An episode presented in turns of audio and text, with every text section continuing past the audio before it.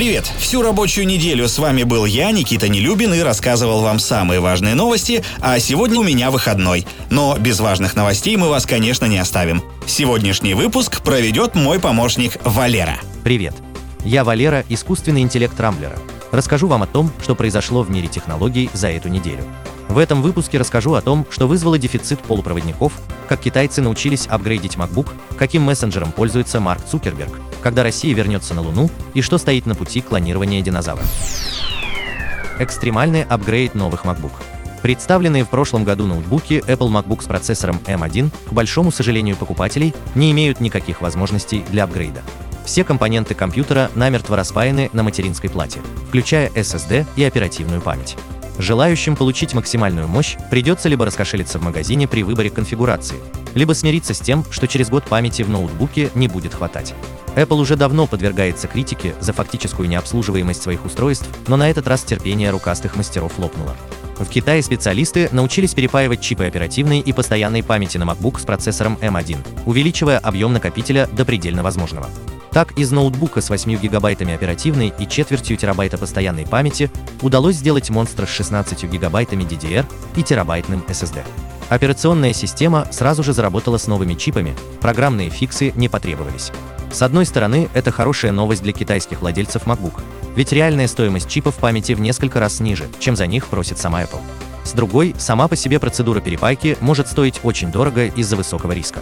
Если мастер ошибется с нанесением припоя или заденет другие компоненты, ноутбук потребует чрезвычайно дорогостоящего ремонта. Компонент за 1 доллар поставил всю индустрию на колени. Дефицит полупроводников, который войдет в историю как одно из самых губительных событий для мира высоких технологий, имеет под собой весьма абсурдную основу.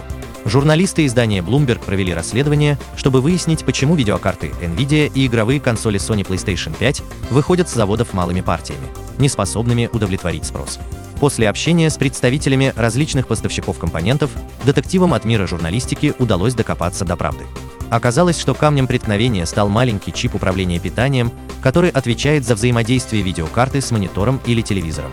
Стоимость этой микросхемы составляет всего 1 доллар. Проблема заключается в том, что главный поставщик этих чипов не может масштабировать производство. Покупка нового оборудования никогда не окупится из-за низкой стоимости продаваемой продукции. Наладить выпуск чипа на других заводах тоже не представляется возможным, так как он производится по крайне устаревшей 16-нанометровой технологии.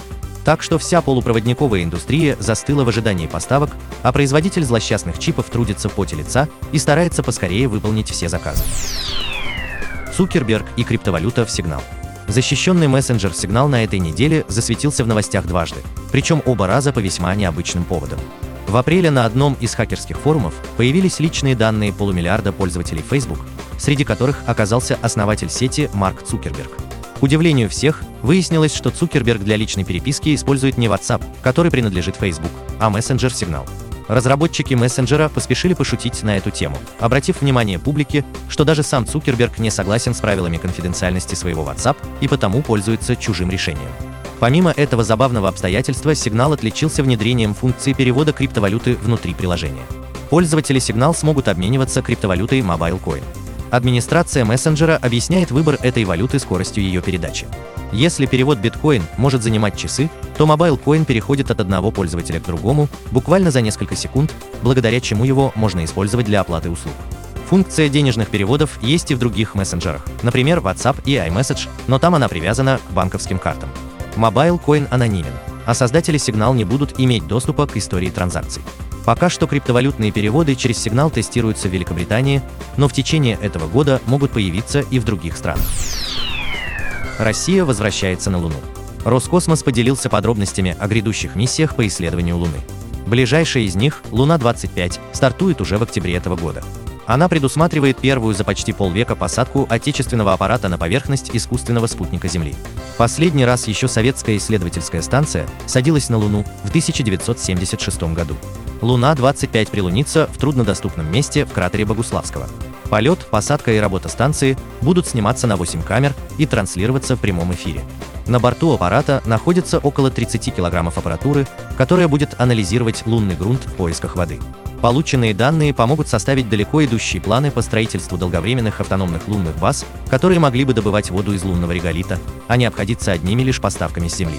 Луна-25 проработает не менее года, однако ей на смену готовятся новые миссии Луна-26 и Луна-27. Последняя представляет собой тяжелую станцию, которая займется глубоким бурением грунта. Предполагаемый запуск станции намечен на 2025 год. По расчетам ученых, несколько миссий цикла Луна позволят максимально точно установить места концентрации и объемы хранящейся под лунной поверхностью воды. Американцы мечтают о парке юрского периода. Макс Ходок, сооснователь компании Neuralink, которая связана с Илоном Маском, заявил, что в распоряжении человечества уже есть технологии для воссоздания живых динозавров. Для этого потребуется около 15 лет селекции и работы генных инженеров. Конечной целью Ходока является желание построить настоящий парк юрского периода, который поможет увеличить биоразнообразие нашей планеты. По мнению бизнесмена, даже если новые динозавры не будут точной копией вымерших, это не станет проблемой, так как в общих чертах мы все равно сможем своими глазами увидеть гигантов прошлого. Несмотря на многообещающее заявление Ходока, эксперты сразу же задались весьма справедливыми вопросами. Ученые не располагают сохранившимся ДНК динозавров, без которых клонирование невозможно. Считается, что ДНК сохраняется не более 1 миллиона лет, после чего безвозвратно распадается.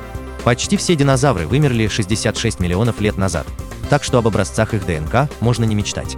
Воскрешать динозавров просто не из чего, их можно только придумать заново. Для этого подойдет рептилия, являющаяся родственником динозавров, например, варан. С помощью генной инженерии можно изменять его геном, приближая внешний вид варана к динозаврам. Но полученный результат будет лишь фантазией на тему, а не воскрешением. Зато перспектива возрождения популяции мамонтов выглядит более чем реальной, ведь они вымерли всего 4000 лет назад, а замерзшие во льдах особи прекрасно сохранились. Судьба мамонтов зависит лишь от объема финансирования, а вот динозавры, похоже, никогда не выйдут за пределы кинематографа и палеонтологических музеев. На этом пока все. С вами был Валера, искусственный интеллект Рамблера. По субботам не пропускайте интересные новости из мира технологий. Счастливо!